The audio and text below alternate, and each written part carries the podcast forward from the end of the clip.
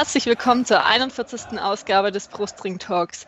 Wir ähm, sprechen schon wieder nach einem Sieg heute, sogar jetzt nach drei ähm, äh, Spielen mit Punkten und haben da einen Gast vom Kicker zu Gast, einen George Mercedes.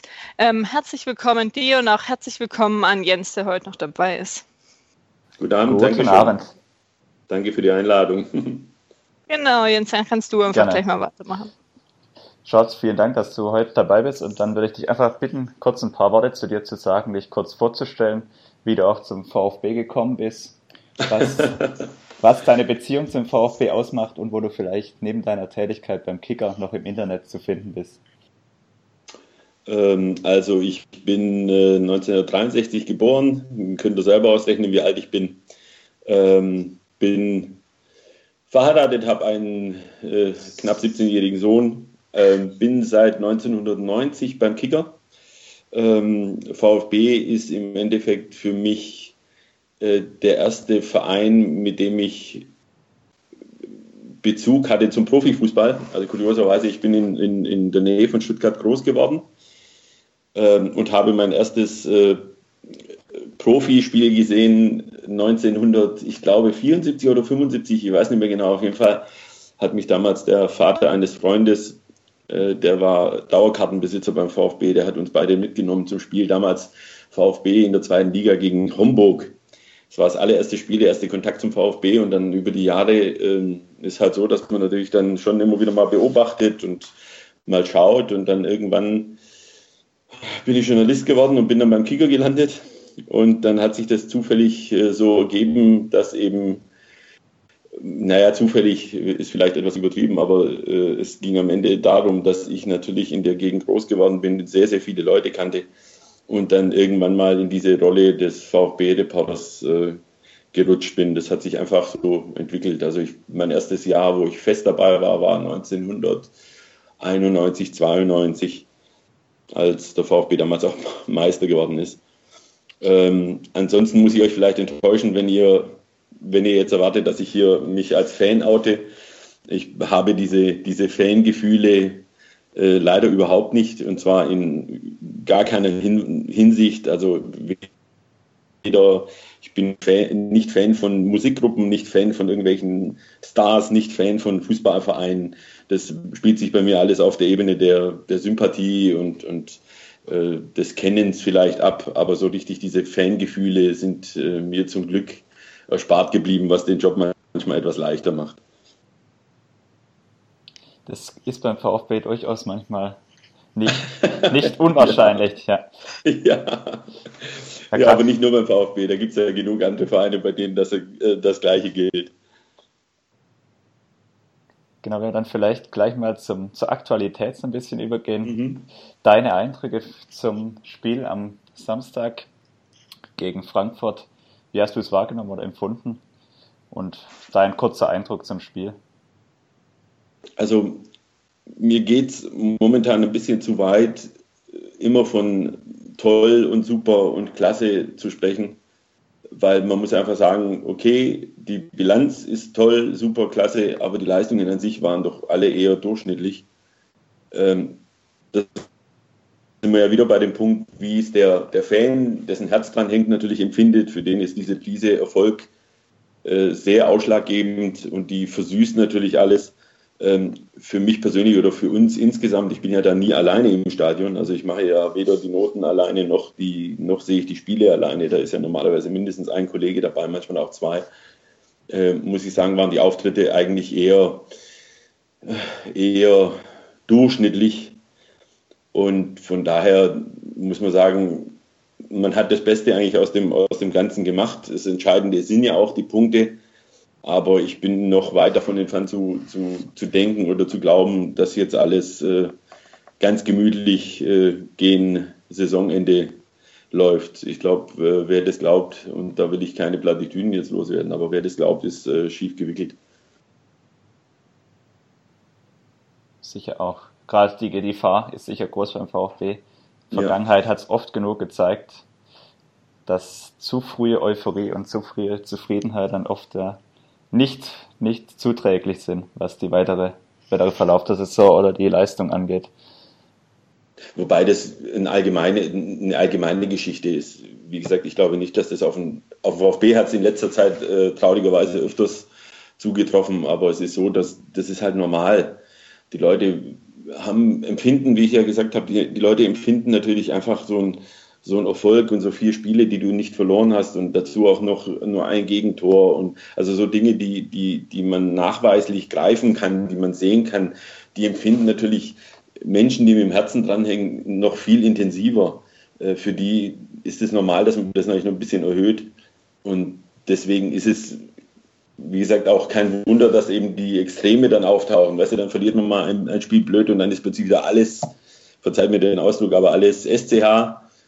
Und ähm, da bin ich, wie gesagt, zum Glück ein kleines bisschen weiter weg, äh, um, um, denke ich mal, doch mit, mit etwas kühlerem Kopf die Sachen zu sehen. Und ich fand bis jetzt die Leistungen, wie gesagt, eher ordentlich. Äh, natürlich kämpfer, kämpferisch sehr gut, fußballerisch eher durchschnittlich.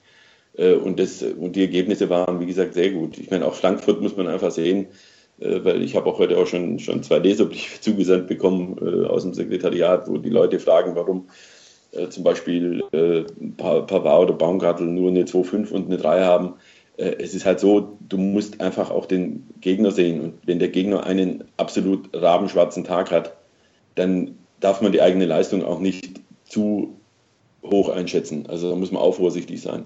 Und wenn man auch mal sieht, wie es in den ersten, in der ersten Halbzeit, als Frankfurt doch das eine oder andere Mal über die linke Seite durchgekommen ist, da waren schon Situationen dabei, da hätte es auch ruckzuck mal 1-1 stehen können.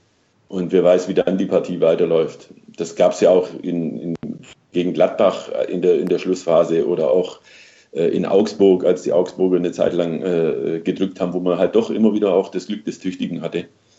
Und deswegen, wie gesagt, war ich einfach davor, das zu, zu sehr in, mit der, mit der äh, weiß-roten Brille zu sehen und nicht die rosa Brille zu benutzen. Was siehst du jetzt dann als Unterschied zu den gerade den letzten drei Spielen und den davor? Oder gibt es überhaupt un Unterschiede? Na, es gibt schon Unterschiede. Also ich meine, Wolf hat ja sehr, sehr stark seine Aufstellungen zum Beispiel von, von der Trainingswoche abgeleitet. Äh, er, man hat gemerkt, dass er perspektivisch, zumindest lange Zeit, also zum Ende hin dann nicht mehr, aber dann war es eigentlich dann spät, aber er hat natürlich dann auch immer perspektivisch versucht, die, jungen Spieler, er quasi zur Reife bringen wollte, äh, denen ihre Einsatzzeiten äh, zu ermöglichen. Äh, bei Alfons Baugut siehst du ja eindeutig, was jetzt im Moment natürlich angesichts der Situation überhaupt nicht verwerflich ist. Aber du siehst, du hast eine Mannschaft, die steht, auch davon ausgehen, dass diese Mannschaft wahrscheinlich, die jetzt Frankfurt und Augsburg gespielt hat, wahrscheinlich nächste Woche wieder spielen wird. Ähm, das sind natürlich so Situationen, die, die oder Entscheidungen, die ganz anders sind als in der, in der Hinrunde. Ähm, ich finde, Teil von Korgut ist jetzt in einer Situation, in der er einfach weiß, es geht nur um die Ergebnisse, allein um die blanken Ergebnisse, ums, um den Klassenhalt. Und dazu muss man eben einfach auch ins Risiko gehen. Und da war einfach Hannes Wolf noch nicht so weit. Also man sieht ja Beispiel Doppelspitze Gomez, äh, Ginczek, das ist ja jetzt nicht keine Erfindung jetzt von, von Taifun Korkut, sondern das ist im Endeffekt, er sagt sich, wir müssen jetzt Ergebnisse liefern, also riskiere ich das jetzt auch. Ähm, und Hannes Wolf war einer, der gesagt hat, naja, noch ist er nicht bei, 90, äh, bei 100 Prozent, noch will ich vorsichtig sein, ich will nicht riskieren, dass er sich verletzt oder sowas. Ist beides legitim. Beim einen funktioniert es momentan absolut, beim anderen hat halt ja vielleicht ein kleines bisschen am Mut, am Risiko gefehlt äh, und das ist ihm dann vielleicht auch auf die Füße gefallen. Aber das sind zum Beispiel Punkte, dann muss man natürlich sagen, äh, dass Korkut eigentlich ja ein Näschen hatte jetzt, wo er wen hinstellt. Also zum Beispiel die Sache mit, mit Bart Stuber als Sechser, da muss ich sagen, ähm, wäre, wär, glaube ich, nicht jeder drauf gekommen. Das hat sehr gut funktioniert. Ähm, genauso ist es, dass er zum Beispiel weil wir es eben von eingespielter Mannschaft äh, haben, man sieht halt, er setzt halt eindeutig hinten auf totale Stabilität, lieber auf defensiv. Das bedeutet, ein, ein Spieler wie Beck äh, ist halt Stammspieler, der eben viel defensiver denkt, als es Wolf wollte mit Pavard. Der wollte mit Pavard, äh, mit Pavard wollte er hauptsächlich die Offensive natürlich da unterstützen. Ähm, das sind schon Veränderungen, die anders sind. Und was ich ja vorhin auch gesagt habe, du hast natürlich in der einen oder anderen Situation auch ein ganz kleines bisschen Glück, was du vorher nicht hattest. Also nehmen wir so ein Beispiel wie Frankfurt in der Hinrunde. Äh, du hast den Griff, du bist in Überzahl, Kopfball, Ginczek, der Ball wird blöd weitergeleitet und Aller macht einen Fallrückzieher, den er wahrscheinlich nächsten, keine Ahnung, zehn Jahre nicht mehr hinkriegt. Nur du verlierst das Ding.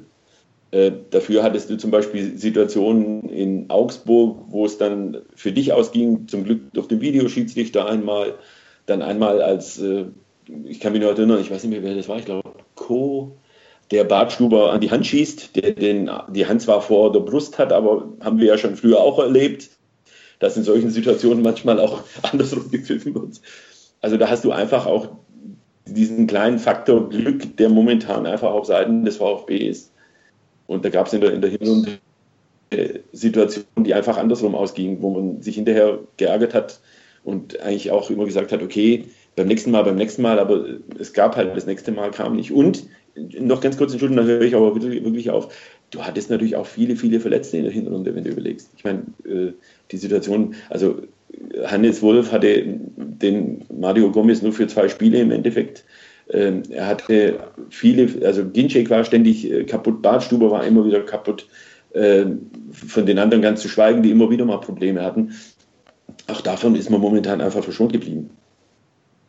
Genau, da konnte konnt man gar keine Kontinuität machen. Jetzt gerade genau. auch äh, Donis hätte er vielleicht sicherlich länger spielen lassen, weil der war ja wirklich top und dann konnte er richtig. einfach vielleicht nicht, nicht irgendwann auch mal eine Elf finden. Richtig, richtig genau das sind nur die kleinen Probleme.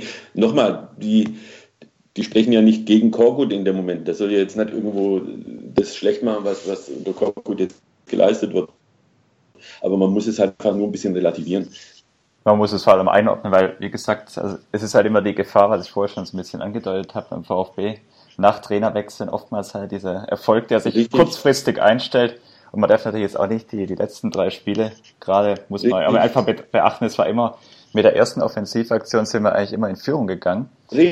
Und Richtig, genau. Das, genau. Das, das spielt natürlich diesen Matchplan, den Korkut im Moment verfolgt, extrem in die Karten, weil wenn du gegen Gladbach oder Frankfurt, wenn das Spiel länger 0-0 bleibt oder auch in Augsburg, läuft, ja, es, läuft es natürlich anders. Und vielleicht auch so ein bisschen Kom die Kombination, gerade auch jetzt, jetzt in den Heimspielen oder auch in Augsburg, sicher waren wir nicht schlecht, aber man muss auch durchaus betrachten, dass die Gegner auch nicht immer ihren besten Tag erwischt haben. Also jetzt gerade Gladbach, ja. Gladbach war genau sowieso, sowieso in der schwachen Phase, Augsburg mhm. zu Hause eigentlich deutlich stärker erwartet und, und Frankfurt, mhm. wenn man die Auswärtsauftritte von Frankfurt in der Saison sieht, was sie da schon teilweise gespielt haben, war das sicher, oder sie können es besser spielen, das ist, das ist ganz klar. Und ich mache das noch mehr fest an, an, an, den, an den vielen Fehlern, die Frankfurt gemacht hat. Also nicht, äh, natürlich kann jede Mannschaft, man zwingt ja auch eine, sagen wir so, man, man, man ist natürlich auch so stark, wie der Gegner es auch zulässt. Das hat der VfB schon gut gemacht. Aber wie du gesagt hast, du hast halt die erste Chance und machst sofort das erste Tor.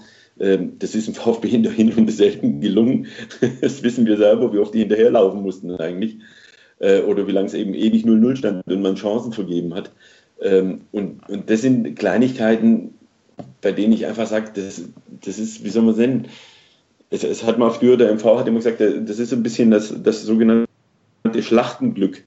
Äh, du brauchst halt einfach diesen kleinen Tick Glück, um Situationen für dich zu drehen oder eben, wenn du Pech hast, fällt dir das Ganze dann in dem Moment zusammen. Und das ist im, im, in, in diesen, also unter Korkut ist es momentan einfach so, dass sie einfach zur rechten Zeit am rechten Ort sind. Aus dem Nichts mal ein Tor machen und dann sehr gut stehen, gut verteidigen, aber die anderen auch, wie du gesagt hast, schlechte Tage erwischt haben. Ich meine, Frankfurt so ein Boateng, ich musste sagen, musste froh sein, dass Boateng gefehlt hat. Ähm, in, in Augsburg musste froh sein, dass einer wie Finn Bogerson gefehlt hat. Äh, in Gladbach haben, glaube ich, sieben Spieler gefehlt, äh, die nah dran waren. Also, wie du gesagt hast, du hast Spiel, Mannschaften auch erwischt, die nicht unbedingt im, im, in der Idealformation oder in der Idealverfassung waren. Ja, das ist dann einfach die Kombination, die jetzt dazu geführt hat, dass du halt, oder das Korkut gerade jetzt mit diesen 3-1 zu 0 Siegen, die man auch nicht, nicht unbedingt ganz klein reden muss, aber einfach diese, diese, einfach auch so aus, der, aus dem Bewusstsein raus verfolgt den VfB ja jetzt auch schon ein paar Jahre und man, man weiß halt aus der leidigen Erfahrung heraus, dass es oftmals halt ganz schnell auch wieder in die andere Richtung kippt. Und die Gefahr, die Gefahr ist halt, darf man auch nicht, nicht ganz wegreden. Das ist, das kann schon in Köln passieren. Das ist so ein ganz unangenehmes Spiel. Ich glaube, dass Köln sehr, sehr wichtig sein wird. Also ich glaube, dass Köln, äh, gerade weil wir es ja vorhin hatten mit Twitter und, und so weiter und so fort, ihr wisst ja, was da oft kursiert, da gibt es ja welche, da heißt äh, der VfB als auch Gegner. Äh, das ist genau das. Die haben jetzt Lunte gerochen, sind am HSV dran, sind nur sechs Punkte weg vom Delegationsplatz. Die haben Heimspiel. Ähm, die haben in Leipzig gewonnen. Da muss jetzt, jetzt müssen wir sehen, wenn, wenn der VfB sollte dort auch noch zu gewinnen, dann muss man sagen, also wie soll ich es nennen, dann würde ich sogar eher sagen, bist du sicherlich bei 60 Prozent äh, die das äh, geschafft haben könntest.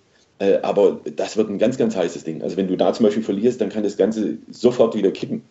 Das ist ja, halt auch die, die Gefahr. Also sagen wir, es sind natürlich auch viele Spieler gerade, die einfach so unter Korkut jetzt wieder die Kurve gekriegt haben, selbst den Gentner, dadurch, dass er jetzt auf der, auf der Seite im halbrechten oder halblinken Mittelfeld spielt und da so ein bisschen sein neues Glück gefunden hat, zumindest im Moment so. Und natürlich Tommy ganz extrem, der, der es unter Korko das Vertrauen bekommen hat und im Moment absolut funktioniert. Vorne Ginchek Gomez. Es läuft momentan eigentlich wieder fast, fast zu, zu rund, sage ich mal, in gewissen Dingen. Also die, so die ganzen Kombinationen, die momentan da sind, das läuft eigentlich schon fast schon beängstigend, äh, beängstigend gut. Weil wie gesagt, dreimal 1 zu 0, das ist nicht so. wie gesagt, also nichts, worauf man jetzt sich nur auf die Schulter klopfen sollte. Ähm, und wie gesagt, ich, ich glaube jetzt Köln und dann hast du Leipzig daheim und die sind natürlich immer gefährlich, das wissen wir. Da wird der Timo Werner wieder den typischen, wie soll man sagen, wieder den typischen zweiten Wind bekommen. Und da, da, da werden sie sich beweisen müssen. Da, die, das wird wichtig, diese nächsten zwei Klippen, glaube ich, zu nehmen. Wenn du da die unbeschadet äh, nimmst, denke ich schon, dann kann man wirklich von einem, einer stabilen Mannschaft sprechen. Aber vorher wäre ich da noch nicht so weit. Ja, und es wird sicher auch ein weiterer Aspekt, der für mich spannend ist, jetzt gerade aktuell in den letzten Spielen, hat Korkut eigentlich relativ aufs das gleiche Personal gesetzt, also was die Wechsel angeht. Aogo und Mangala kamen immer rein. Wird sicher, wird sicher auch spannend, wie er das, wie er das handelt dann in Zukunft, weil Donis auch Donis, Akolo, Kaminski, Spieler, die unter Wolf jetzt durchaus regelmäßige Einsätze hatten, muss er natürlich auch bei Laune halten zu einer zweiten Reihe. Also wenn die Wochen, Woche für Woche immer nur auf der Bank sitzen, wird es sicher auch spannend. Ja. spannend. Das war, was ich vorhin eben gesagt habe. Momentan geht eben Korkut konsequent, was auch nochmal verständlich ist in dem Moment, aber natürlich auch gefährlich ist, weil wir wissen ja selbst, wie, wie Jungs, die quasi so überhaupt keine Perspektive haben, ähm, egal warum, also selbst wenn du keine Argumente hast, der, wenn du auf der Bank sitzt und die gewinnen, aber die, dieser Unmut, die Unlust, die wird hundertprozentig äh, irgendwann sich entwickeln. Und da, wie du gesagt hast, da, da, muss man dann mal sehen, wie, sich, wie das weitergeht. Äh, ja, wie, wie, die Mannschaft damit umgeht, wie auch die Jungs damit umgehen. Also Beispiel, ich weiß, dass äh, Wolf im Endeffekt auch daran gescheitert ist oder eben sich daran gescheitert sah, äh, dass er gemerkt hat, dass ihm halt vor allem die Älteren dann von der, das Vertrauen entzogen haben, haben sage ich mal. Also Beispiel, er hat äh, sehr stark auf die Junge gesetzt, er hat, weißt du, Aogo raus, Beck raus, Insua saß teilweise draußen. Ähm, das haben ihm diese Jungs übel genommen und äh, diese Konstellation kann sehr schnell wiederkommen. Äh, vielleicht nicht mit den Spielern, aber dann mit anderen. Und diese Perspektivlosigkeit, die der eine oder andere hat, die wird er mit in die Kabine tragen und in die Stimmung wird es einfließen. Und das ist nur eine Frage der Zeit, wie lange sowas gut geht. Aber nochmal, im Moment zählt nur, dass du äh, unbeschadet durch diese Saison kommst und dann muss das auch äh, möglich sein. Ich denke, es wird sehr spannend bleiben und man darf einfach auch nie vergessen, dass man jetzt halt möglichst schnell auch die Punkte holen muss, weil in den letzten drei Spielen sollte man nicht unbedingt noch ähm, auf viele Punkte hoffen dann. Richtig, richtig, richtig. Das ist so. Wobei man jetzt, ich denke mal, so wie die Hoffenheimer momentan vor sich hintorkeln, äh, glaube ich, dass du gegen die daheim sicherlich äh, eine Chance hast. Weil bei denen stimmt ja auch einiges nicht. Das merkt man ja. Da ist ja auch in, in, in der ganze Verein ist ja momentan in, in Aufruhr. Äh, ich denke, dass das eine Mannschaft ist, die man vielleicht in, in, in einer normalen, sagen wir so, an einem normalen Tag auch mal knacken könnte oder zumindest wo man mithalten kann. Aber ich denke, dass äh, in Leverkusen, äh, ja genau, in Leverkusen und vor allem in München, wenn die ihre Meisterschale bekommen, da kannst du nichts holen. Da werden die schön gemütlich hier Spitze Hacke 1, 2, 3 spielen und werden versuchen, ihre, ihre Fans quasi zu begeistern. Äh, da kannst du höchstens hoffen, dass entweder viele verletzt oder geschont werden, falls sie irgendwie im Pokalfinale stehen oder vielleicht im Champions League Finale oder Halbfinale, dass die vielleicht dann es etwas äh, lockerer angehen. Aber wenn die, wie gesagt, in, in, mit voller Kapelle antreten, dann glaube ich, könnte es sein, dass dir die Ohren klingeln hinterher weil die verschenken vor eigenem Publikum bei der Meisterschaftsfeier, verschenken die nichts. Also auf jeden Fall, also gerade in München, da darfst du, da darfst auch nicht, nicht mehr auf Punkte angewiesen sein, weil wie du gesagt hast, also das klappt vielleicht mal am 30. Spieltag, dass sie das Spiel dann abschenken, jetzt wie gegen Hertha oder vielleicht mal, dass du dort einen Punkt mitnimmst, aber am letzten Spieltag geht es dann tendenziell eher in Richtung 04, 05, weil die dort, dort nochmal dort noch voll aufdrehen. So, so sehe ich das auch. Die wollen ja ihre, ihre Fans nochmal quasi begeistern und ihnen ein schönes Geschenk machen und so weiter. Da, ist, da musst du schon einen sehr, sehr guten Tag erwischen.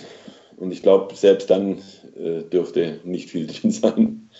Nee, da ist äh, der Abstand inzwischen einfach viel zu groß. Also da mhm. kannst du zumindest nicht ernsthaft hoffen, ja.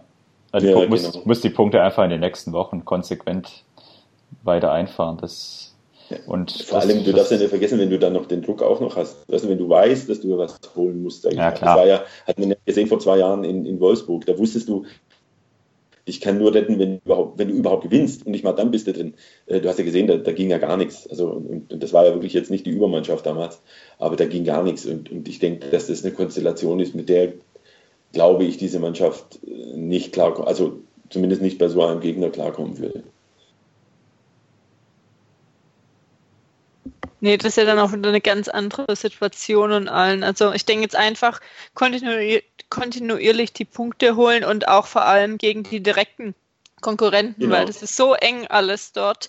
Ähm, genau. Da können dann wirklich drei Punkte dann mal was ausmachen. Deswegen wäre gegen Köln auch drei Punkte wirklich gut, ja. weil dann könnte man die zumindest dann schon mal auf gutem Abstand halten. Ja. Und ähm, gegen HSV spielt man dann ja auch noch. Richtig. Das sind eigentlich die, die entscheidenden, wenn das ganz genau sind, sind das die zwei entscheidenden Spiele eigentlich. Also musst in Köln, sag mal so, du hast ja 13 Punkte auf die, auf die, auf die beiden Vereine und äh, wenn du es schaffst, die zumindest mal nach, nach dem Hamburg-Spiel äh, mit dieser Distanz weiterhin da unten zu halten, dann denke ich, dürfte nicht mehr sehr viel passieren. Äh, wie gesagt, dann, dann, dann äh, glaube ich auch, dass, dass bei denen irgendwann auch mal selber die, die Lichter ausgehen. Aber wie gesagt, äh, bis Hamburg ist ja noch eine Weile. Das ist ja, glaube ich, weiß ich nicht, vier, fünf Wochen, weiß ich schon gar nicht mehr. Äh, und das, das werden richtige Endspiele werden dann. Ja, Ende März ist gegen der HSV zu Hause. Ja, ja Und dann genau. zum Saisonende, sag mal, vor diesen letzten drei Spielen, dann hast du noch gegen Hannover das Heimspiel und gegen Bremen. Richtig. Sicher auch Richtig. noch so, so Spiele, wo du von, von vornherein sicher mal nicht von Nullpunkten ausgeht. Und ja, klar. Aber also, das ist in der Hinrunde auch davon ausgegangen, falls du dich erinnerst. ich, ich bin da, ja. Wie gesagt, das, ich bin grundsätzlich vorsichtig. Ich habe vor, ja. vor gut zwei Jahren, kann ich mich gut erinnern, dass ich nach dem Heimspiel gegen Hertha, wo wir 2-0 gewonnen haben, mhm. dass ich da im, zumindest im Hinterkopf mal die Tabelle angeschaut habe damals und Richtung Europa League Plätze geschielt habe und das passiert Wirklich? mir okay. das okay. passiert mir in Sachen VfB nicht mehr so schnell also konsequent weiterpunkten und dann einfach vielleicht mal ein ganz, ganz ruhiges Frühjahr erleben zum Saisonende. Das wäre sicher nicht schlecht. Glaub mir, das wünscht nicht nur, nicht nur ihr euch, das wünscht sogar ich mir. Weil es macht, es macht nicht immer, ne, glaub mir, es macht nicht immer Spaß, äh, äh, zu, wie soll man denn, zu berichten, warum es nicht läuft oder warum es wieder Abstiegskampf ist und was hier und da, das ist mir es ist zwar vielleicht spannender, als wenn alles gut läuft, aber es ist nicht angenehm. Es macht keinen großen Spaß. kommen wir noch mal kurz zum Thema Korkut, was es auch oft in, sag ich mal, jetzt, ich sage mal generell jetzt Medien oder so berichtet wird, dass es angebliche Anfeindungen gegen Korkut ähm, gibt. Ähm, wie siehst du das oder hast, wie hast du das in sozialen Medien wahrgenommen? Weil oft, was man auch liest, ist es dann eher, wo die Leute das dann eher sehen, dass es eher dann kontra Reschke und Dietrich ist, anstatt wirklich gegen Korkuts ähm, Verpflichtung an sich also du, du hast in einem recht, das ist natürlich der Fluch der modernen Zeit, dass halt wirklich, wie soll man, also ich nehme jetzt ein Beispiel, früher wurden auch Fahrräder geklaut, nur hat es keiner berichtet. Jetzt ist so, jetzt werden in deiner Nachbarschaft genauso viele Räder geklaut wie früher, aber es steht halt überall. Das bedeutet, wenn du dein Fahrrad abschließt, hast du immer im Hinterkopf, oh scheiße, hier werden dauernd Räder geklaut. Verstehst du? Und genauso ist es mit diesen Meinungen, die, die also ich habe, es ist ja nicht so, dass ihr die einzigen seid, mit denen ich Kontakt habe. Also ich, es gibt auch wirkliche richtige Fans, also richtige Hardcore-Fans, äh, die, zu denen ich auch Kontakt habe, die mir schreiben immer wieder per WhatsApp und, und, und, und mal auch anrufen. Und da gab es zum Beispiel zwei. Der eine äh, hat zum Beispiel äh, immerhin nach, ich glaube, 53-jähriger Vereinsmitgliedschaft äh, hat er mir geschrieben, ich müsste ihn mal anschreiben, ob das dabei geblieben ist, aber er hat mir geschrieben, dass er seine Mitgliedschaft gekündigt hat, wegen Korkut. Äh, und ein anderer hat seine Mitgliedschaft gekündigt und hat am Tag drauf mir dann wieder geschrieben, hat er gesagt, naja, er hat sich über Nacht überlegt und hat sie zurückgezogen. also diese Aufregung war sicherlich nicht nur punktuell. Ähm, es ist halt meiner Meinung nach, was ich ja vorhin gesagt habe, das Problem, dass die Leute sich zu sehr leiten lassen von, von diesen Gefühlen. Weißt du, Korkut ist ja weder ein schlechter Mensch, noch ein schlechter Trainer, noch ein, wie soll man sagen, einer, der irgendwas Verwerfliches gemacht hat. Die Bilanz, die er hatte, war halt nicht sonderlich gut. Aber äh, auch das wissen wir ja, äh, ein Trainer kann hier funktionieren und beim anderen nicht. Also wir können ja jetzt als Beispiel nehmen, äh, Klopp hatte in Liverpool auch phasenweise Probleme, wo sie dauernd verloren haben. Äh, Tuchel hat zum Ende in äh, Dortmund auch nicht funktioniert. Äh, Trainer wie Van Gaal haben in München nicht funktioniert. Äh, sogar Ancelotti hat letztlich nicht so funktioniert, wie man sich erwartet hat. Also das eine heißt nicht, dass das andere äh, richtig ist. Ähm, die Aufregung war groß die Sorgen muss man sicherlich ernst nehmen, aber sie waren teilweise ungerecht. Und ich glaube schon, dass diese Stimmung, also, weil ihr wollt ja eher darauf raus, ob das eher punktuell vielleicht diese Empörung war. Also ich war bei diesem ersten Training von Korkut da. Und ich habe viele erste Trainings von Trainern erlebt. Und ich sage dir ganz ehrlich, oder ich sage euch ganz ehrlich, ich habe noch nie eine Veranstaltung beim VfB erlebt, wo vielleicht 200 Leute draußen stehen und den neuen Trainer schweigend empfangen, schweigend beobachten und schweigend verabschieden. Also das habe ich noch nicht erlebt. Also es gab zumindest mal den einen oder anderen, der mal geklatscht hat oder was auch immer. Das war wirklich, fand ich schon sehr bezeichnend. Und ich glaube nicht, dass das nur 200 Leute waren, von weiß ich nicht wie viel, dass es ausgerechnet die 200 waren, die gegen ihn waren. Also diese Grundstimmung war, glaube ich, schon eher negativ. Aber nochmal, ich glaube, grundsätzlich ist sowas einfach, es ist nicht okay. Man sieht ja, und das ist ja, was ich vorhin erzählen wollte, als ich gesagt habe, ich bin zum Glück da nicht Fan. Ich finde, manchmal tut es gut, ähm, wie soll man denn auch mal den Kopf einzuschalten, einfach nur mit dem Herzen zu denken äh, weil man einfach dann sich auch vieles erspart. Also ich persönlich, ich warte nur, ich stell dir vor, du gewinnst in Köln äh, und holst vielleicht noch was gegen Leipzig, dann wird es die erste Korkut-Gesänge äh, geben. Und da muss ich dir ganz ehrlich sagen, das finde ich dann sogar peinlich, weil nämlich genau die, die ihn angeschwiegen haben oder eben auch äh, sehr distanziert empfangen haben, ihn dann feiern werden. Und das ist natürlich in dem Geschäft leider gang und gäbe, ähm, was ich aber ehrlich gesagt nicht gut finde. Aber es wird so und du wirst sehen. Ja, ist ja zum jetzigen Zeitpunkt schon so. Also ja. die Änderung oder wie ähm, oder das Ganze gesehen wird. Also ich denke jetzt nie, dass die wenigsten anfangs was gegen Korkut hatten, sondern dass es einfach auch der Wechsel war von Wolf, der zu, zu seinem Punkt, wo er gegangen ist oder gegangen worden ist, extrem positiv gesehen wurde. Ich denke, da gab es wenig VfB-Trainer in der Geschichte, die zu dem Zeitpunkt dann so positiv gesehen wurden, wo viele da auch noch nachtrauern und das dann eben auch war, wie das alles ablief. Das war jetzt ja auch nicht äh, so reibungslos, ähm, ja. die Geschichte. Das stimmt. Das Problem ist, was du gesagt hast, das Problem ist wirklich, dass, dass Wolf auch zu Recht natürlich äh, sehr beliebt war. Also ähm, was ich eigentlich an der ganzen Sache viel schlimmer finde, ähm, also nur ganz kurz, weil das habe ich vergessen, das habe ich nicht vorhin beantwortet, hast du recht. Äh, klar, natürlich die Aufregung hauptsächlich ging gegen Reschke und Dietrich, ganz sicher. Ähm, und, aber auch da sind wir doch auch da mal ehrlich. Ich kann mich erinnern, als Reschke kam, wurde er auch bejubelt. Ja, der Perlentaucher und super und mit dem wird alles äh, Ding und wir werden die neuen Messis bekommen, weil die ja alle kommen, weil er sie kennt, äh, unser Zeug. Und äh, heute sind wir halt ein halbes Jahr später oder ein Dreivierteljahr später und plötzlich äh, macht er hier falsch und dort falsch in den Augen der, der, der Fans. Also da sind wir wieder beim gleichen Extrem. Ähm, Dietrich wird schon immer kritisch gesehen. Auch da bin ich immer der Meinung, ähm, man muss immer halt beide Seiten sehen. Und zwar, ich rede jetzt nicht die persönliche Schiene von Dietrich, sondern einfach der Frau. Und das lässt sich nicht wegdiskutieren, einen absoluten Kraft hingelegt und sicherlich nicht ähm, unter Führung von Blinden. Also die Leute, die momentan im Vorstand sitzen, haben den VfB auch durch diese Zweitligasaison gebracht und offensichtlich auch ganz gut, weil das haben sie gut gemacht. Ähm, und genauso finde ich, muss man da auch mal vielleicht äh, mal die, die, Kirche im Dorf lassen und nicht immer sofort die Leute an die Wand malen, wenn sie eben äh, halt nicht bequem sind. Dietrich ist sicherlich nicht bequem, aber er hat sicherlich auch nicht alles falsch gemacht. Ähm, und ob er jetzt, wie soll man nennen, diese, diese persönlichen Verbindungen und Drähte, die er überall hin hat, dass man ihm die vorwirft, dann sage ich dir euch ganz ehrlich, ähm, wenn man gleichzeitig einen Menschen haben will als, äh, als VfB-Führung oder als Clubführung, der aber auch die, das nötige Netzwerk hat, wirst du nie verhindern können, dass derjenige irgendwo natürlich auch ein Netzwerk hat zu Leuten, die man vielleicht nicht mag oder äh, die dann vielleicht einem suspekt vorkommen. Äh, beides ist nicht zu kriegen und das ist halt bei beiden so. Und jetzt nochmal kurz zu Wolf.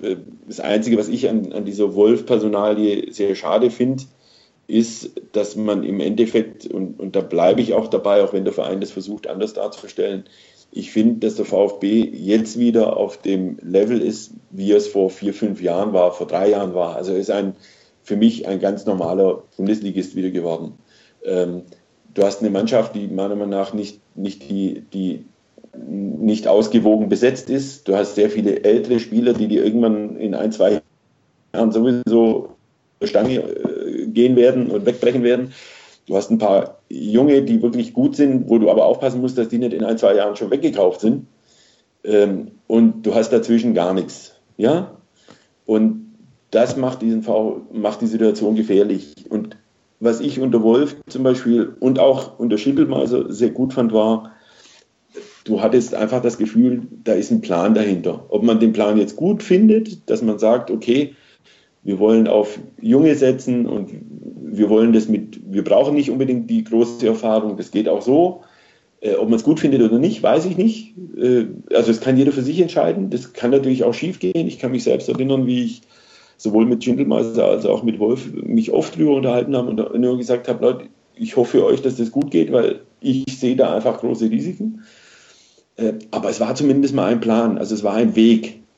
Und momentan ist alles irgendwie so austauschbar. Also man, man hat, wie gesagt, jetzt einfach mal eine Mannschaft und du kannst aufgehen, ausgehen. Wenn es jetzt gut geht, dann gut verlängern und dann holt man wieder was dazu. Und da bin ich dann mal gespannt, wer da kommt. Ob dann wirklich wieder so Spieler kommen, die man eben auch entdeckt hat, sage ich mal. Weißt du, so Manet und, und, und Pavard und wie, wie sie alle heißen. Oder ob dann nicht wieder die okay, da wissen wir, was wir haben und was wir dafür kriegen. Und um Gottes Willen, ich will die Jungs nicht schlecht machen, aber es geht immer darum, dass man einfach sagt, diese Jungs sind halt einfach äh, über dem Zenit ihrer, ihrer, ihrer Karriere. Und die bringen dich, und die bringen dich perspektivisch halt, perspektivisch bringen die dich nicht weiter. Und da bin ich immer gespannt, wie es weitergeht. Und da habe ich einfach diese Sorge, dass das vielleicht eher jetzt wieder, dass dieser Weg den sie ja eigentlich eingeschlagen hatten, dass der einfach völlig, völlig weg ist. Also dass man einfach wieder, ja, wie, die, wie ich sag's mal, ich übertreibe jetzt mal vielleicht, aber auch wie die anderen Bundesligisten auch, was der HSV, der holt halt dann irgendeinen aus 27 aus Holland und irgendein 25 aus da und dort, also wo du einfach nicht das Gefühl hast, da ist ein, ein richtiger, richtiger Plan dahinter. Und ich fand, vorher war einfach ein Plan da und das ist das, was ich mich an der ganzen Geschichte am, ja, am blödsten, sage ich mal, jetzt ganz einfach äh, finde. Mir fehlt jetzt ein bisschen so dieses Perspektivische. Ja, das ist ja ein, aber ob man das jetzt emotional als Fan oder als mehr oder weniger sachlich sehen will, was viele sicher auch gerade an der Wolf-Entlassung oder auch schon der Schindelmeister-Entlassung, wie du es gesagt hattest, was einfach diese, dieses Entsetzen, will ich es jetzt nicht bezeichnen, aber einfach dieser, dieses Gefühl so ein bisschen, der VfB ist wieder der alte VfB und man, Richtig.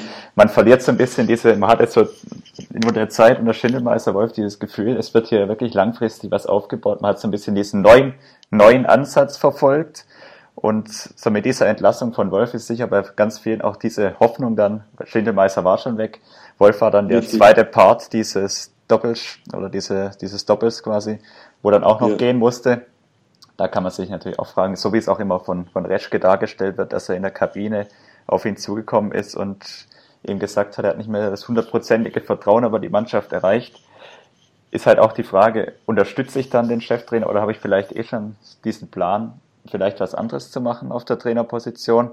Wird sicher im Kopf drin gewesen sein, sonst hätte man nicht am, ja. am selben Abend noch die Entscheidung getroffen oder am nächsten Tag dann.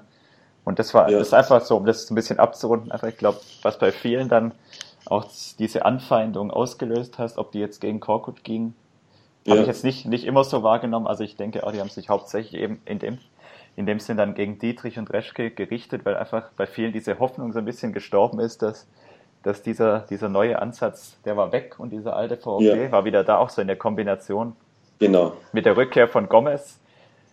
Ob er ist, er ist ein guter Mittelstürmer, da will ich gar nichts, aber es ist einfach auch so ein weiteres Puzzleteil in diese Richtung wieder Einfach so diese Spieler, wo du weißt, der hat Erfahrung, ja. hat mit Beck und der Ogo hat man das schon begonnen. Sicher Spieler. Oder, oder Badstuber. Richtig. Einfach ein ganz anderer Ansatz, wie ein Schindelmeister genau. oder Wolf verfolgt hatten. Und das ist halt jetzt einfach, das ist auch wieder die Gefahr, das vielleicht auch mit dem verbinden, was wir vorher hatten.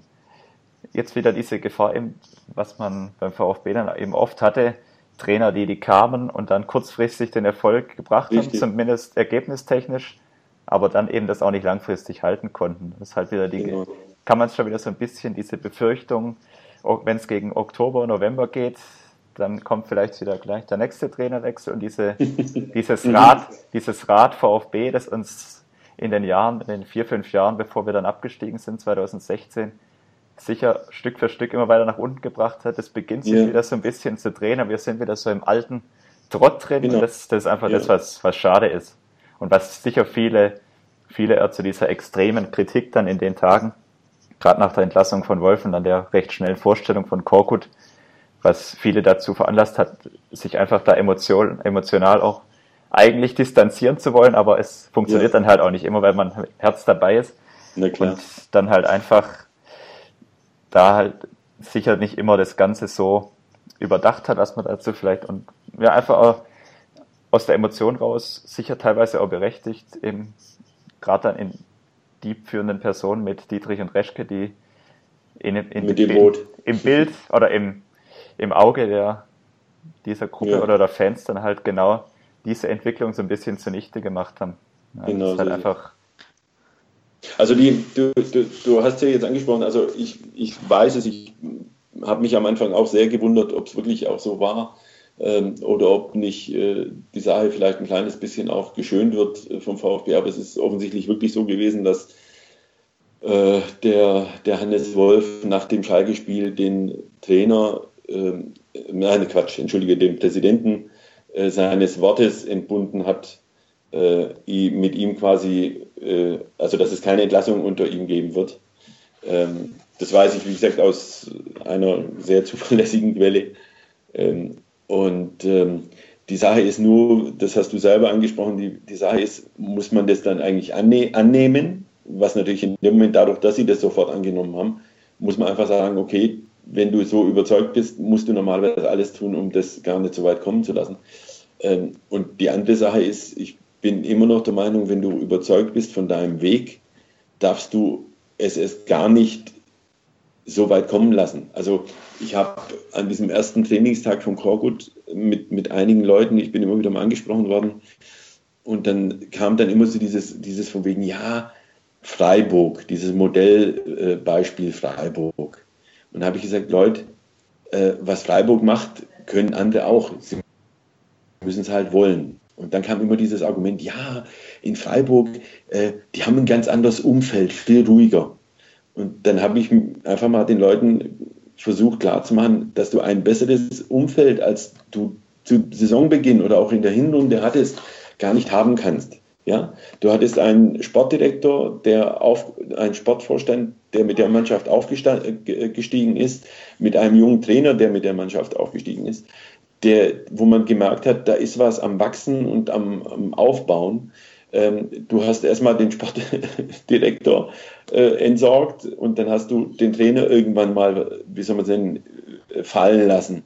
Ähm, wenn, und du hattest aber gleichzeitig fast jedes Wochenende zwischen 50 und 60.000 Leute im Stadion, die dich auf Händen tragen, die dir schlechte Spiele verziehen haben. Du hast aus, gewonnen daheim, auswärts verloren, die Leute sind trotzdem gekommen, sie haben dich unterstützt. Also ein noch besseres Umfeld, um, um wirklich sich zu bemühen, Kontinuität herzustellen, kannst du gar nicht haben. Und stattdessen hat man es so weit kommen lassen, dass der Trainer irgendwann gemerkt hat, ups, irgendwo hakt es jetzt und ich merke schon, sagen wir mal so, wenn Wolf gespürt hätte, dass der Verein hundertprozentig zu ihm steht, dann wäre das Thema wahrscheinlich nie aufgekommen. Aber auch er hat gespürt, und das war spätestens nach dieser Aussage von Reschke im Fernsehen, äh, von wegen, wir müssen uns zusammensetzen und so weiter und so fort. Spätestens da hat Wolf gemerkt, dass diese, diese bedingungslose Rückendeckung nicht mehr da ist. Und in dem Zusammenhang hat er sich dann gedacht, okay, ähm, will ich mir das nur antun? Ist das eigentlich nur eine Frage der Zeit? Oder sage ich denen, in dem Moment, wie soll man sagen, hat er vielleicht auch versucht, ein Bekenntnis herzukriegen, so in die Richtung dazu, ich entbinde dich davon, von deinem Wort, mich nie rauszuschmeißen. Was du jetzt daraus machst, ist dein Bier. Und wenn du dann wirklich überzeugt bist als Führung, dann musst du sagen, egal was ist, wir sind auf dem Weg, wir sind auf dem richtigen Weg, wir glauben daran, wir glauben an dich da müssen wir jetzt durch. Und dann musst du den Trainer schützen und stützen. Und das wurde eben nicht gemacht. Und wie ich gesagt habe, ich glaube, dass das im Endeffekt, äh, auch wenn sie das so nicht zugeben werden äh, oder auch würden, dass da schon in den Köpfen der Verantwortlichen der Gedanke da war, so nicht nur, oh, noch ein, zwei Spiele, dann müssen wir wahrscheinlich doch irgendwas tun. Das und deswegen haben sie in dem Moment die Tür, die ihnen aufgemacht wurde, die haben sie dann durchschritten. Aber meiner Meinung nach hätte man es erst gar nicht so weit kommen lassen dürfen.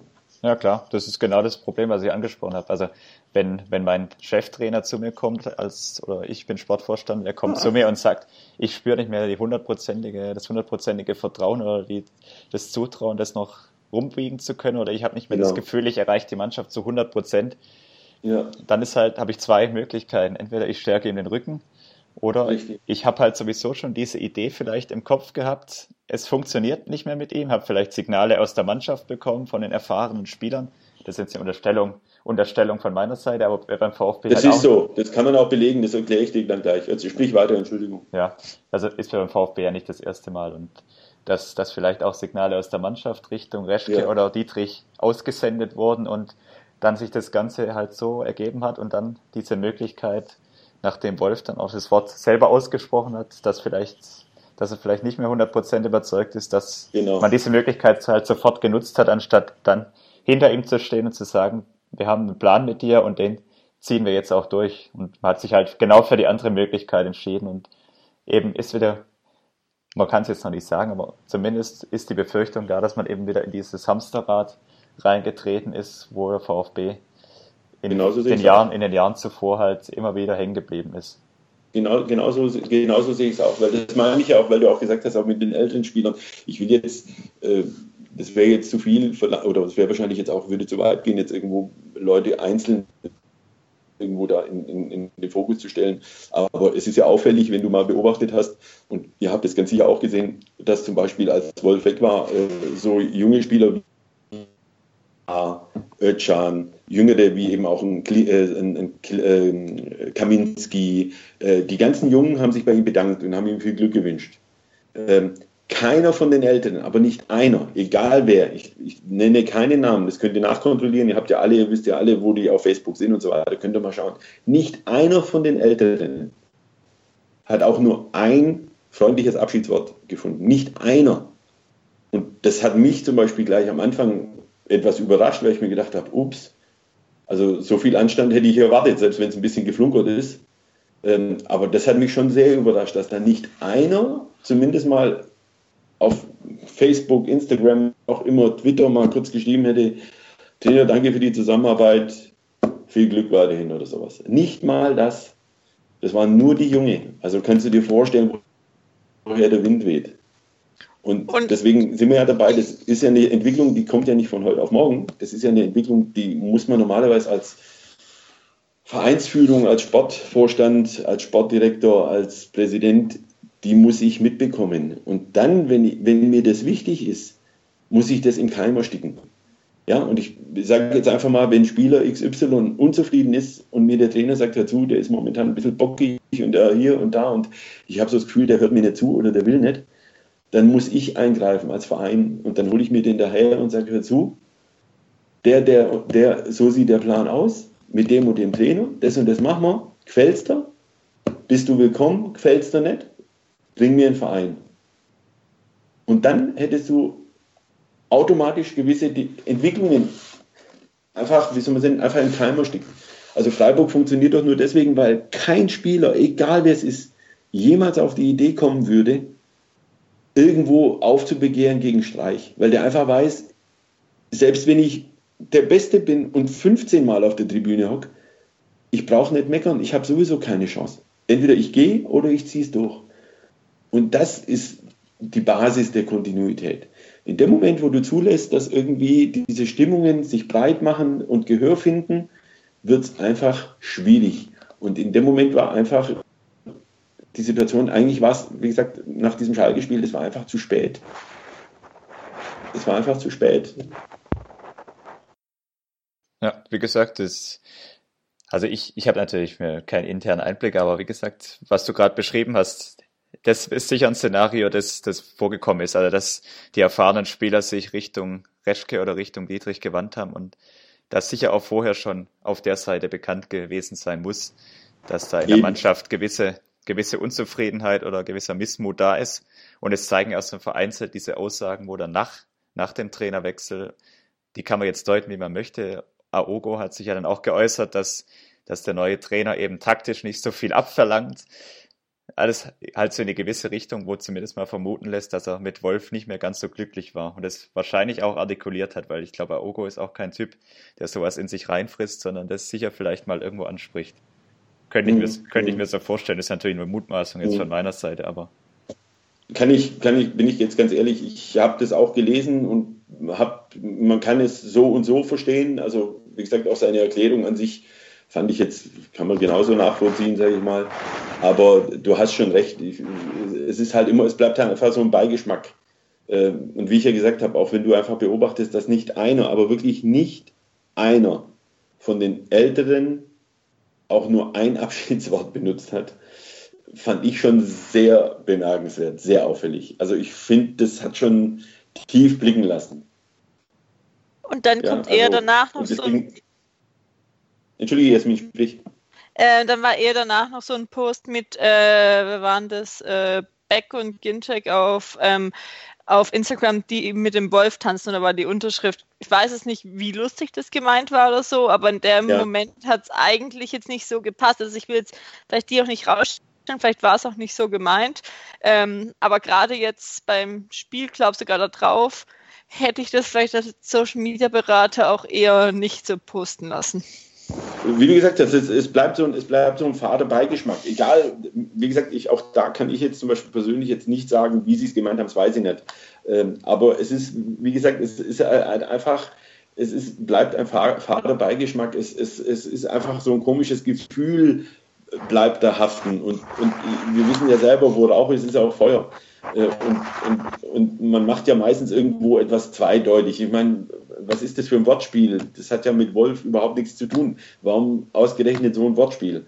Also, wie gesagt, es, ist, es lässt einfach viel, viel Platz für, für Deutung. Äh, und in dem Moment ist, ja, wie gesagt, es bleibt einfach ein Nachgeschmack. Das ist nicht wegzudiskutieren. Und, und du merkst auch, mit, mit wie, wie, teilweise dann geredet wird. Und es ist ja wirklich keiner da, der auch nur einmal irgendwas in die, in, in die Richtung früher sagt. Also von wegen, man muss ja sehen, dass zum Beispiel diese Mannschaft ähm, körperlich offensichtlich auf sehr, sehr gutem Niveau ist. Ja? Ähm, ich glaube auch, dass zum Beispiel ein, ein Daniel Ginczek sich sicherlich nicht beklagen darf, wie Wolf mit ihm umgegangen ist. Ähm, dass er mehr spielen will, ist ver verständlich. Dass er sicher enttäuscht war, ist auch verständlich. Aber ich finde trotzdem, wenn sieht, wie er insgesamt ja teilweise wirklich versucht hat, alle mit ins Boot zu nehmen, fand ich schon bemerkenswert, dass, wie gesagt, große Teile dieser Mannschaft nicht mehr, also wie gesagt, sich nicht mal ein, ein Tschüss oder sowas äh, abbringen konnten. Das ist, finde ich, komisch. Und er hat ja auch jedem die Chance gegeben und theoretisch, genau. also gerade jetzt auch so ein Badstube, wo man jetzt immer noch ein bisschen ausnehmen muss, weil er ja noch unter ähm, Schindelmeiser gekommen ist, oder die haben ja auch gespielt, wenn sie ihre Leistung gezeigt haben. Genau. Klar gefällt es ähm, älteren Spielern nicht so, aber es zeigt jetzt eben auch, dass Korkut jetzt wirklich ähm, endgültig auch auf mal die Innenverteidigung ähm, äh, mit Pavard und ähm, Baumgartel setzt und mhm. dann ähm, Bartstuber eben ausweichen muss, sozusagen, weil die beiden eben mhm. sich jetzt dort äh, ähm, als Stamminnenverteidigung so eingespielt ja. haben und es auch ähm, gut machen. Ja, das ist so, das ist so. Aber das ist, was ich ja vorhin gesagt habe, da hat er ein glückliches Händchen gehabt, das muss man einfach sagen. Also äh, der, der, der, der Hannes Wolf hat ja damals versucht, eben den, den Baum, äh, den, den, den Bartstuber ja mehr als, als Absicherung zwischen den beiden äh, Innenverteidigern äh, einzubauen, eben mit dieser Dreierreihe und der Be beziehungsweise Fünferkette. Ähm, die Idee mit dem Sechser muss man sagen, Hut ab, aber auch da ohne dem, dem wirklich Holger Barsch über irgendwas Böses zu wollen. Aber auch da bin ich mal gespannt, wenn wirklich Mannschaften dabei sind, die übers Tempo kommen, wirklich extrem übers Tempo kommen, extrem über, übers Pressing kommen und sowas. Da bin ich mal gespannt, weil man hat ja auch gesehen, zum Beispiel in, also gegen Frankfurt war es richtig gut, gegen Augsburg war schon der eine oder andere Wackler mal dabei, wo sie ihn mal zu dritt attackiert haben, wo der Ball mal ruckzuck weg war, wo er mit seiner Ruhe am Ball nicht viel anfangen konnte, weil er keine Anspielstation gefunden hat, wo es dann mal ruckzuck gebrannt hat. Und da finde ich, auch das, das ist immer wieder bei dem Punkt, äh, bei dem wir angefangen haben, das Ganze wird sich erst noch beweisen müssen, wenn du wirklich gegen richtige Prüfsteine spielst und nicht gegen Mannschaften, die du halt, äh, wie soll man sagen, zur rechten Zeit erwischt. Ja, da vielleicht auch so das zum Abrunden diese Mentalitätsgeschichte, die beim VfB ja immer wieder auch ja. so ein bisschen mit reinspielt. Man muss halt, was ich vorher auch schon mal angesprochen habe, einfach abwarten, ob das jetzt wirklich, ob sich längerfristig so halten lässt, diese Erfolgswelle, mhm. weil, weil das wäre halt nicht wirklich nicht das erste Mal. Wir haben es wir haben's alle unterlebt unter Kramny, ohne dass ich ja. Kramny und Korkut vergleichen möchte. Das, das wird den beiden überhaupt ja. nicht gerecht. Aber es ist einfach so ein grundsätzliches Problem im Fußball und beim VfB, weil man, den, weil man den halt einfach persönlich intensiver verfolgt, nimmt man es natürlich stärker wahr, dass es ja. halt immer wieder die gleiche Geschichte ist. Du kommst dann nach dem Trainerwechsel gut raus, holst, ja. holst ordentlich Punkte und dann kommt irgendwann wieder dieser Einbruch. Und das, ja. das wird sicher spannend sein. Das sind jetzt gerade so Spiele wie, wie gegen Köln, das ist für mich immer der größere Prüfstein als gegen stärkere Teams, weil der VfB da traditionell eher stärker spielt, meiner Meinung nach. Köln ist eher so, so, eine gefährliche Nummer, wo du, wenn du, wenn du dort verlierst, dann, dann kippt auch die Stimmung wieder viel schneller, weil ja, das, das ist dann so ein Spiel, da erwartet jeder, klar, jetzt haben wir drei Spiele gewonnen und jetzt fahren wir zum Tabellenletzten, wo wir sowieso immer gut aussehen ja. in Köln, kann ja eigentlich gar nicht schief gehen. Und genau das sind eigentlich die Spiele beim VfB, wo du dann am Ende 3-1 verlierst und alle stehen wieder da und fragen sich, wie konnte das jetzt eigentlich passieren? Das ist. Ja. Diese Motivationsgeschichte, die du da angesprochen hast, finde ich zum Beispiel sehr, sehr, sehr auffällig, weil äh, kaum war Korko da, sind sie, glaube ich, vier Kilometer mehr, also als Mannschaft vier Kilometer mehr gelaufen als davor. Ähm, da frage ich mich natürlich, warum ist man denn vorher vier Kilometer mehr gelaufen? Also ich meine, äh, du verstehst, was ich meine. Also das ist, äh, es zeigt ja eindeutig, dass eben diese, diese Motivation da einfach nicht da war, vielleicht diese letzten Meter noch zu machen oder eben diesen zusätzlichen Meter, der wichtig ist, äh, um vielleicht doch erfolgreich zu sein, äh, zu machen. Und das ist ein, ein wie soll man sagen, ein, äh, ein, eine, eine Blaupause für die ganze Vergangenheit, die es beim VfB auch immer gab. Wie ihr gesagt habt, da kommt ein neuer Trainer, dann verlierst du acht Spiele nicht äh, und dann geht wieder dieser Schlendrian los. Weißt du, da läuft man ein bisschen weniger, dann verliert man halt mal, ja, da kann man mal verlieren, kann schon mal passieren und so schleicht sich das ein und plötzlich kriegt das wieder eine Eigendynamik äh, und, und das Mosaik, ein Mosaiksteinchen fällt aufs andere. Und das ist genau das, das was, was du vorhin auch gesagt hast. Das ist die Gefahr, die ich momentan so sehe, die einfach, warum ich einfach noch weit davon entfernt irgendwo äh, sie sicher zu sehen oder so. Weil für mich ist einfach dieses typische, was ich gesagt habe, weißt dann kommen, dann müssen wieder, dann muss er vielleicht doch mal wechseln, wenn Verletzte sind. Dann spielt wieder irgendeiner oder muss einer spielen, der aber eigentlich ziemlich angepisst ist, weil er lang genug nicht gespielt hat ähm, der dann vielleicht in dem Moment auch sich denkt, was bis jetzt ging es ja ohne mich, äh, warum soll ich mir jetzt den Allerwertesten aufreißen? Und das sind so ganz feine Geschichten, die einfach gefährlich sind. Und noch, noch sind so Punkte nicht gekommen, weil wie gesagt, noch lief es für mich einfach noch eine, eine Nummer zu rund, zu einfach, sage ich mal. Ja.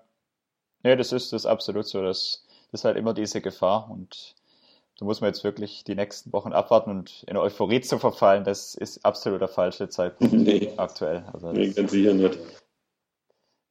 Dann kommen wir doch jetzt einfach schon mal zum nächsten Spiel gegen Köln. Was erwartet ihr denn von dem Spiel? Wir haben jetzt schon viel gesagt, aber ähm, wie wird die Mannschaft dann wirklich auftreten? Jens, fang an. Also ich, ich, ich denke mal, wenn sich jetzt unter der Woche keiner verletzt, wird man die, dieselbe Startelf sehen wie in den letzten Spielen auch. Da bin ich eigentlich überzeugt, weil Korkut sicher ein Trainer ist, der da auf, auf die Elf setzen wird, die in den letzten Spielen sich jetzt bewiesen hat. Und dann ist es halt, was ich jetzt gerade schon auch angesprochen habe, ganz gefährliches Spiel in Köln. Die kommen mit einem 2-1-Sieg in Leipzig, der so nicht zu erwarten war und auch eigentlich bis zur Schlussphase nicht für sie selber zu erwarten war. Kommen sie zu Hause ist es vielleicht für sie so ein bisschen diese letzte Chance gegen der VfB jetzt zu Hause. Wenn sie das Spiel verlieren, dann sind sie mutmaßlich endgültig abgestiegen, auch wenn es trotz einem Sieg schwer werden würde. Aber es ist in Köln so, die Grundstimmung ist jetzt sicher gegen VfB zu Hause. Ist unser letzter Strohhalm so ein bisschen, wenn wir da jetzt dreifach punkten, kommen wir vielleicht nochmal in so einen Positivlauf rein und können das Wunder vielleicht noch schaffen. Da musst du halt einfach gegenarbeiten. Also vielleicht ist es gar nicht so schlecht, weil Köln wird nach vorne spielen zu Hause also einfach in diesem Vertrauen vielleicht ein bisschen das, das Spiel gewinnen zu wollen. Und dann muss man schauen, in Köln haben wir seit 2000 nicht mehr verloren, aber ich hoffe mal das Beste. Und ich hätte auch, ich hätte auch nichts gegen ein viertes 1 zu 0, aber wie gesagt, also das, das ist für mich so ein ganz gefährliches VfB-Spiel, weil das, da hat man schon oft genug erlebt. Das sind dann die Spiele, wo du eigentlich vorher überzeugt bist, jetzt jetzt läuft es ein bisschen, jetzt haben wir die positiven Ergebnisse und dann kommt die kalte Dusche, aber ich hoffe das Beste. Also im Endeffekt kann ich dir zu 95 Prozent zustimmen. Das ist eigentlich genau das, wie ich es aussehe. Ich, ich, ich glaube sogar, dass es deswegen gefährlich ist, weil du ja zum Beispiel so eine Konstellation hast, wie zum Beispiel Terodde. Äh, wir wissen ja selber, wie, wie äh, Ex-Spieler des VfB gegen ihren früheren Verein auftreten allein diese, diese Sache stimmt mich schon mal vorsichtig. Ähm, ich glaube, dass du jetzt auch in einer Situation bist, in der du etwas zu verlieren hast. Ja, du hast mal eine Serie jetzt, du weißt, du kannst dich quasi absetzen. Äh, das ist natürlich auch wieder so eine, äh, gegen den letzten, äh, was wir ja vorhin auch, auch hatten, so dieses Gefühl, wenn wir heute gewinnen, dann können wir sie ab, abhängen und, und, und, und, und. Das ist natürlich eine, eine, eine die, die, die einfach, einfach gefährlich ist.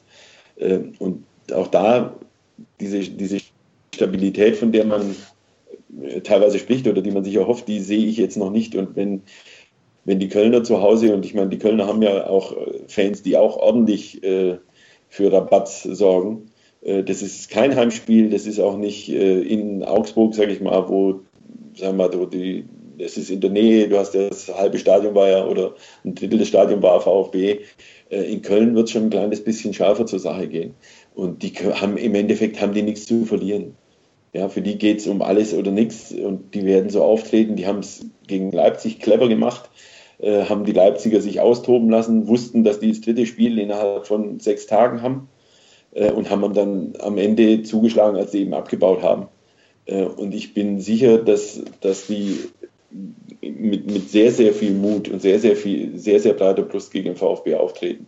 Und dann sind wir ja bei diesen Unwägbarkeiten, die wir vorhin hatten. Wenn, wenn es dir natürlich gelingt, diesen Druck erstmal auszuhalten und vielleicht erstmal den nochmal eins einzuschenken, so in die Richtung, äh, dann denke ich, kann das eine, eine, eine, eine eine gemütliche Nummer ist vielleicht etwas übertrieben, aber eine, eine souveräne Geschichte werden. Aber wenn du da mal zurückliegst und selber mal aufmachen musst oder sowas ähm, und dann noch genau weißt, dass der Druck da ist, dann sage ich dir ganz ehrlich, ähm, könnte, es, äh, ja, könnte das Ganze wieder in, in die andere Richtung kippen, was ich ja schon gesagt habe so ein Spiel, es, es kann ein Spiel, kann, kann das Ganze schon wieder zum, zum äh, Einstürzen bringen. Ja, und es wäre eben mal interessant zu sehen, wie es jetzt ähm, die Mannschaft reagiert, wenn sie mal in Rückstand geraten. Mhm. Das war jetzt ja eben seit längerem auch nicht der Fall, obwohl, also ich glaube jetzt nicht, dass sie komplett auseinanderfallen werden, wie schon der Fall wäre. Und hinten steht mir auch relativ, also steht mir inzwischen wirklich gut. Da hat, kennt man ja vom VfB die letzten Jahre auch anderes. Ja, ja, Aber ja. es bleibt trotzdem spannend. Aber ich finde, bei Köln sollte man trotzdem nicht vergessen, es geht halt trotzdem, wissen die, es geht jetzt in dem Spiel um alles, wie wir beim VfB hatten. Jetzt, genau. wenn es dann wirklich ähm, Richtung 33., 34. Spieltag eventuell geht, geht es halt bei denen jetzt wirklich, jetzt wirklich um alles. Und das ist halt, manche Mannschaften gehen so mit um und andere eher so. Und da könnte es vielleicht dann eher doch helfen, wie du auch schon gesagt hast, dass man vielleicht wieder ein frühes Tor schafft und dann haben die eben halt noch mehr Druck. Mhm. Wobei dieses Auseinanderfallen, da will ich dir ein bisschen widersprechen. Ich könnte mich jetzt nicht entsinnen, dass sie wirklich mal so richtig auseinandergefallen sind.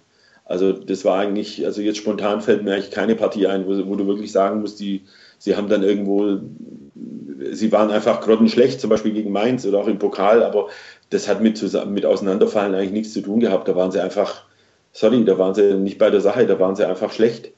Also wie im Pokal, weißt, wenn du, wenn, wenn ich meine, stell dir mal vor, der Akolo hätte den Elfmeter verwandelt gegen die Bayern, äh, dann wäre die Situation auch wieder, genau wieder so ein Punkt, dann wäre die Situation wieder eine ganz andere gewesen. Dann wärst du, wahrscheinlich hättest du dann in, in Mainz 2-0 gewonnen mit einem Augo-Elfmeter äh, und dann wäre alles Friede, Freude, Eierkuchen. Und so hat das Ganze halt eine Dynamik bekommen, die, die halt typisch Fußball ist, weißt du, die man einfach dann nicht irgendwann mal nicht mehr einfangen kann. Also so richtig das Auseinanderfallen, finde ich, war eigentlich selten. Also Auseinanderfallen waren für mich so Spiele wie, wie in der zweiten Liga in Dresden oder zum Beispiel in Würzburg, wo du einfach gemerkt hast, da haben sie kein Bein auf den Boden gekriegt. Das war einfach grottenschlecht und irgendwo lief so das Ganze völlig an ihnen vorbei. Äh, und das fand ich jetzt so spontan, fällt mir da in der Bundesliga eigentlich keine Partie ein. Also selbst Schalke, wo man sagen muss, da waren sie auch in der ersten Halbzeit nicht gut, aber in der zweiten Halbzeit, als sie wirklich alles oder nichts gespielt haben, äh, mit, ein kleines, mit einem kleinen bisschen Glück vielleicht und, und, äh, und, und, und äh, wie soll man nennen, und sowohl offensiv als auch defensiv hättest du das Ding sogar noch irgendwie zu einem 2-2 drehen können, äh, weil Chancen waren da und, und, und da sind sie ja wie, wie bekloppt äh, angerannt. Aber da war, wie gesagt, das ist immer wieder bei dem Punkt, du machst halt in der Situation zu wenig Tore, die dir momentan gelingen. Also momentan musst du mal sehen, sie haben jetzt, oh, was haben sie eben gegen, gegen, gegen Frankfurt waren es, glaube ich, vier Chancen, haben sie ein Tor gemacht. Das ist ja immer noch wenig. Ja, in, in, in Augsburg waren es, glaube ich, sieben Chancen, haben sie eins gemacht. Äh, also das ist immer noch sehr, sehr bieder. Aber du hast das Glück, dass einfach hinten ja, nehmen wir mal, nehmen wir mal Mainz, ja, da schmeißt sich halt der, der, Robert, der Ron Robert Zieler mal zwei Bälle rein. Ja, das ist halt jetzt mal nicht passiert. Das ist genau das gleiche gewesen gegen München, da hat er auch nicht gut ausgesehen bei dem 0-1. Und das sind so diese kleinen Dinge, die in der aktuellen Phase einfach ihm nicht passiert sind. Und naja, es wird abzuwarten sein, wie, wie das weitergeht bleibt, es bleibt spannend, aber das ist beim VfB oh, ja eigentlich immer so. ja, glaub mir, ich sehe nämlich, das, ich sage das oft auch hier zu Hause, wenn wir uns unterhalten, ich, ich würde mir einfach mal eine Saison wünschen, wo sie einfach mal zwischen Platz 5 und, sage ich mal, 10 spielen würden. Das wäre einfach mal so schön. Wirklich mal so zweimal gewinnen, einmal unentschieden, dann wieder mal gewinnen, dann mal einmal verlieren, dann vielleicht wieder dreimal gewinnen, dann wieder zweimal verlieren. Also wo du einfach, einfach Ruhe hast und eine, eine, einfach, einfach mal eine, eine, Saison normal verläuft. Aber dieses Auf und Ab und äh, dreimal verlieren, fünfmal verlieren, siebenmal nicht mehr gewinnen, äh, dann wieder viermal was nicht verlieren, also das ist unerträglich momentan. Aber gut, so ist es halt. Und dann noch die ganzen hausgemachten Probleme, die dann eher mit neuen Trainer oder Vorstand ja, oder wenn sich ein Aufsichtsrat dann noch zu Wort, Wort, meldet, kennen wir ja auch schon alles genug aus den letzten Jahren. Ja, aber das sind auch manchmal Probleme, die man sich natürlich auch, sagen wir so, die, die, die der Fan auch gerne, ohne euch wirklich jetzt böse zu wollen, aber die der Fan sich auch manchmal selber macht manchmal muss man vielleicht einfach mal das eine, eine vom anderen trennen. Weißt du, das ist so diese, diese Themen, wie wir haben mit von wegen Montagsspiel oder da oder dort. Äh, es ist, es ist kein Sport mehr. Diese, dieses Fußball, also vor allem der Profifußball, ist kein Sport mehr. Es ist einfach ein Geschäft. Und das muss man sich einfach irgendwann mal eingestehen. Äh, und da braucht man nicht nach alten. Ich finde auch klasse die letzten zwei Spieltage, wenn, sie, wenn neun Spiele an, zeitgleich stattfinden und du Konferenz schauen kannst und so weiter. Aber das wird die Ausnahme sein. Ich fürchte, es wird, glaube ich, auch in Zukunft nicht besser werden. Es wird eher schlechter. Ihr seht es ja jetzt schon, jetzt äh, in der Zeit, in der wir uns jetzt unterhalten, spielt zum Beispiel Dortmund gegen Augsburg oder so Geschichten. Das kannst du nicht mal im normalen Fernsehen schauen, das müsste über, über online gehen und so Zeug. Und, und ich fürchte, dass das alles nicht, nicht einfacher werden wird. Und da zum Beispiel finde ich auch manchmal, dass man einfach ähm, wie soll man sagen, das muss man vielleicht einfach auch mal akzeptieren und sollte nicht, nicht auf alles immer versuchen, äh, empört zu reagieren. Das macht vielleicht die Sache auch ein bisschen leichter. Ja, aber was sollte, was sollte die, das Mittel finden, sich immer gesunder oder das Ganze kritisch, ja. kritisch zu betrachten und kritisch zu begleiten, ja. ist, ist nicht falsch, weil was, es muss, es sollte auch nicht alles einfach in die falsche Richtung gehen. Das, das ist immer mal eine Ansicht. Das also stimmt, immer, immer, immer so die Mitte finden. Aber das stimmt, aber das Problem ist, ich, ich fürchte einfach, dass es da keinen Weg zurückgeben wird. Es ist, es ist eigentlich, eigentlich verrückt. Also das ist so eins meiner Lieblingsthemen, die ich, die ich oft habe, auch gerade mit diesen, wie ich, wie ich euch erzählt habe, so mit dem einen oder anderen Fan, den ich, mit dem ich Kontakt oft habe, weil er sich da immer ärgert, dann sage ich, Leute, ihr müsst einfach sehen, es wird nie wieder alles um 15.30 Uhr sein. Und wenn es ganz blöd läuft, laufen wir Richtung England, weil die Vereine das wollen äh, und weil sie einfach die Kohle wollen. Das Einzige, was man den Vereinen da vorwerfen muss, ist, dass sie nicht bedenken, dass sie nichts davon haben, weil früher hast du halt vielleicht nur 10% des Geldes gehabt, das du heute zur Verfügung hast, aber dafür haben halt die Spieler auch nur 10% des, der Transfersum gekostet, die sie heute kosten. Ähm, also im Endeffekt ist kein großer Unterschied da, außer dass man eben sich verkauft hat, sage ich mal. In dem Moment hat man sich verkauft, dass man eben Freitag spielen muss und dass man Montag spielen muss und dass man um eins spielen muss und dass man, das wird, glaube ich, diese Uhr wird man nicht zurückdrehen. Und da ist dann, finde ich, die einzige Option, die man hat, ist zwar dagegen sich zu beschweren, sage ich mal, auch dagegen zu protestieren, aber finde ich, dann sich nicht zu sehr da reinzusteigern, weil gewisse Dinge halt einfach dann einfach unnötig sind und das Ganze einfach nicht, wie soll man sagen, ja, macht sich das Leben unnötig, unnötig schwer, macht sich auch den ganzen Spaß an der Sache kaputt. Ja, also weißt du, wenn, wenn du so siehst, was, was in Hamburg, was in Bremen jetzt passiert ist, da teilweise, wie die Leute aufdrehen, dann machst du einfach viel mehr kaputt, als dass du gut machst. Du musst halt einfach akzeptieren, das ist eine Mannschaft, die hat sie jetzt verdient, irgendwann mal abzusteigen. So traurig das ist, aber das ist wie beim VfB vor zwei Jahren gewesen. Irgendwann bist du halt mal reif. Oder kannst du Böller, Böller zünden und dich auflegen und schimpfen und Bengalos oder was auch immer. Das wird alles nicht helfen. Deswegen, wie ich gesagt habe, immer so die, die Mitte irgendwie finden. Mhm. Beide Extreme, das hilft nicht Und ja, um das, das Ganze so abzuschließen, kommen wir zu unserem traditionellen, zu unseren vier Fragen am Ende.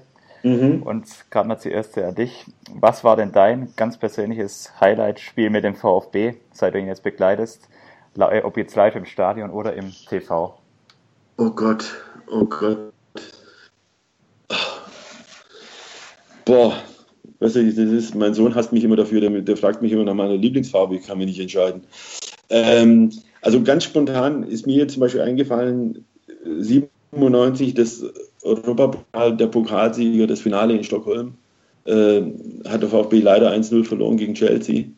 Aber das ist mir zum Beispiel immer in Erinnerung geblieben. Das war also ein, ein von der Stimmung und von der Stadt und von dem ganzen Drumherum war das was sehr Außergewöhnliches.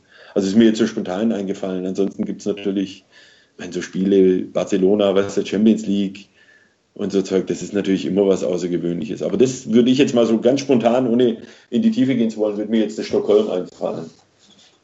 Und dann gleich mal weitergefragt, auch wenn du jetzt dich selber nicht als Fan bezeichnest unbedingt, aber du mhm. begleitest den VfB ja doch intensiv. Wer war denn dein persönlicher VfB-Held? Ach, Held würde ich jetzt nicht sagen. Also ein, ein, ein, ein Mensch, den ich kennengelernt habe und den ich eigentlich immer sehr geschätzt habe in seiner ganzen, also sowohl der beides mitbringt, einmal sportliche Klasse und auch menschliche Klasse war für mich immer Giovanni Elber zum Beispiel. Dann nochmal zur dritten Frage. In den letzten Monaten sind jetzt einige Spieler sowieso zum VfB schon zurückgekehrt. Und welchen noch aktiven ehemaligen VfB-Spieler könntest du dir denn nochmal beim VfB vorstellen oder würdest du gerne nochmal beim VfB sehen? Gar keinen, um ehrlich zu sein. Weil die, die weg sind, sind entweder zu alt äh, oder ist es halt so, also. Oder sie sind die, schon da. Ja, also die, die, also weißt du, wenn wir jetzt zum Beispiel von so Kimmich reden, äh, das ist ja einfach utopisch, da müssen wir gar nicht drüber reden. Ähm, deswegen finde ich, würde man gern sehen, also ich kann mir gar nichts wünschen, ich weiß, dass es sowieso nie passiert. Und die, die vielleicht irgendwann Interesse hätten, wie zum Beispiel so ein, ein Gomez, auch wenn ich dir da ein kleines bisschen widerspreche, weil du vorhin gesagt hast, naja, Gomez, hm, ich glaube, dass, dass der Mario dieser Mannschaft schon sehr gut tut, weil eben vorne es gefehlt hat. Aber ich glaube, dass ansonsten die, die alle jetzt mittlerweile weg sind und anderweitig ihre Sporen verdient haben, äh, die sind zu weit weg. Da brauchst du keinen mehr. Das ist einfach vorbei.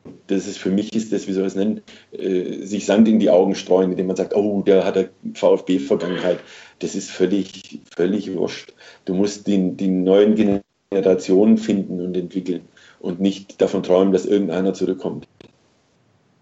Das ist durchaus richtiger Ansatz, dem ich so zustimmen kann. Und dann noch zum, zum Schluss noch die Frage, wir haben jetzt über die, die nächsten Spiele philosophiert und wo mhm. siehst du den VfB denn im Jahr 2025?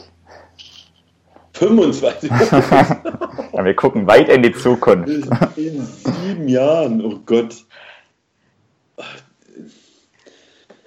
Jens, ganz ehrlich, damit überforderst du mich. Also sieben Jahre, ich, keine, also ganz ehrlich, keine Ahnung. Ich hoffe, dass er auf jeden Fall bis dahin konstant in der Bundesliga spielt. Ich hoffe, dass er es in, in ruhigen äh, Zonen schafft. Ähm, aber ich sehe ihn jetzt schon gar nicht als Meister. Eher unwahrscheinlich in der Politik und hoffe auf gar keinen Fall in der Abstiegszone. Ansonsten kann ich dir das wirklich nicht beantworten. Das ist einfach, wie, wie gesagt, dieses, ich hätte mir vor zwei Jahren nicht, auch nicht, ich hätte nicht gedacht, also wirklich bis zwei, sagen wir, drei Spiele vor Schluss habe ich nicht gedacht, dass der VfB absteigt. Äh, stehe ich, bin ich ganz offen. Ich habe dieses Thema da auch schon, mit euren Kollegen besprochen gehabt. Ich habe mir das nicht vorstellen können, weil ich einfach immer gedacht habe, die Mannschaft hat genug Qualität und genug gute Spieler, um sowas zu verhindern. Ähm, und das ist doch passiert. Also die Bundesliga ist einfach so verrückt. Ich, wie gesagt, ich hoffe, dass sie einfach mal sieben Jahre oder am besten wie, wie andere auch sich einfach in ruhigen Gewässern einfach mal halten können, etablieren können, wachsen können, vielleicht wieder ihren, ihr, was wir hatten, diesen Weg, den sie jetzt leider wieder verlassen haben, sie wieder irgendwo einen Weg haben, der, der eine Perspektive hat. Ähm, darauf hoffe ich. An Platzierungen würde ich das nicht festmachen. Aber ich glaube, nach oben ist der, der Zug ist erstmal weg. Also äh, das ist für mich utopisch. Man sieht ja selbst so Mannschaften, die Hoffenheim äh, schaffen, eher, eher zufällig, sage ich mal, äh, oben mal rein zu, einzudringen und dann bist du auch Rückzug fällst du hinten runter, weil einfach die anderen die da konstant dabei sind, die du nicht hast, egal wie viel äh, Investoren findest. Ich glaube, dass wir sehen ja 41 Millionen hast du auch jetzt schon und hast die ja trotzdem nicht irgendwo hinbewegt, wo man sagen kann, du bist in Sicherheit. Ähm, das ist ein Tropfen auf den heißen Stein. In der heutigen Fußballwelt, ja, klar. In der heutigen Fußballwelt, ja, klar. Was ich ja gesagt habe, die, die, das, ist ja diese, das ist ja einfach eine Milchmädchenrechnung zu glauben, dass man äh, junge Talente irgendwo herholen kann. Wenn du mal schaust, mit welchen Talenten die Bayern zum Beispiel in Verbindung gebracht werden und was da für Geld oder was da für Summen aufgerufen werden, äh, dann weißt du, dass du auch, auch da bei Talenten nur die zweite, dritte Geige spielst, weil du weder die Gehälter noch die Ablösen zahlen kannst und zahlen, zahlen wirst. Und in dem Moment ist das alles schwierig. Also da wird ich denke, wenn du es wirklich mal schaffst, dich unter den, sagen wir, zwischen, keine Ahnung, sagen wir, zwischen acht und zwölf mal wirklich sicher zu bleiben, mit vielleicht, dass du mal oben ein bisschen mal ranriechen kannst, so in die Richtung, dann denke ich, wäre das schon mal eine, eine gute Zeit.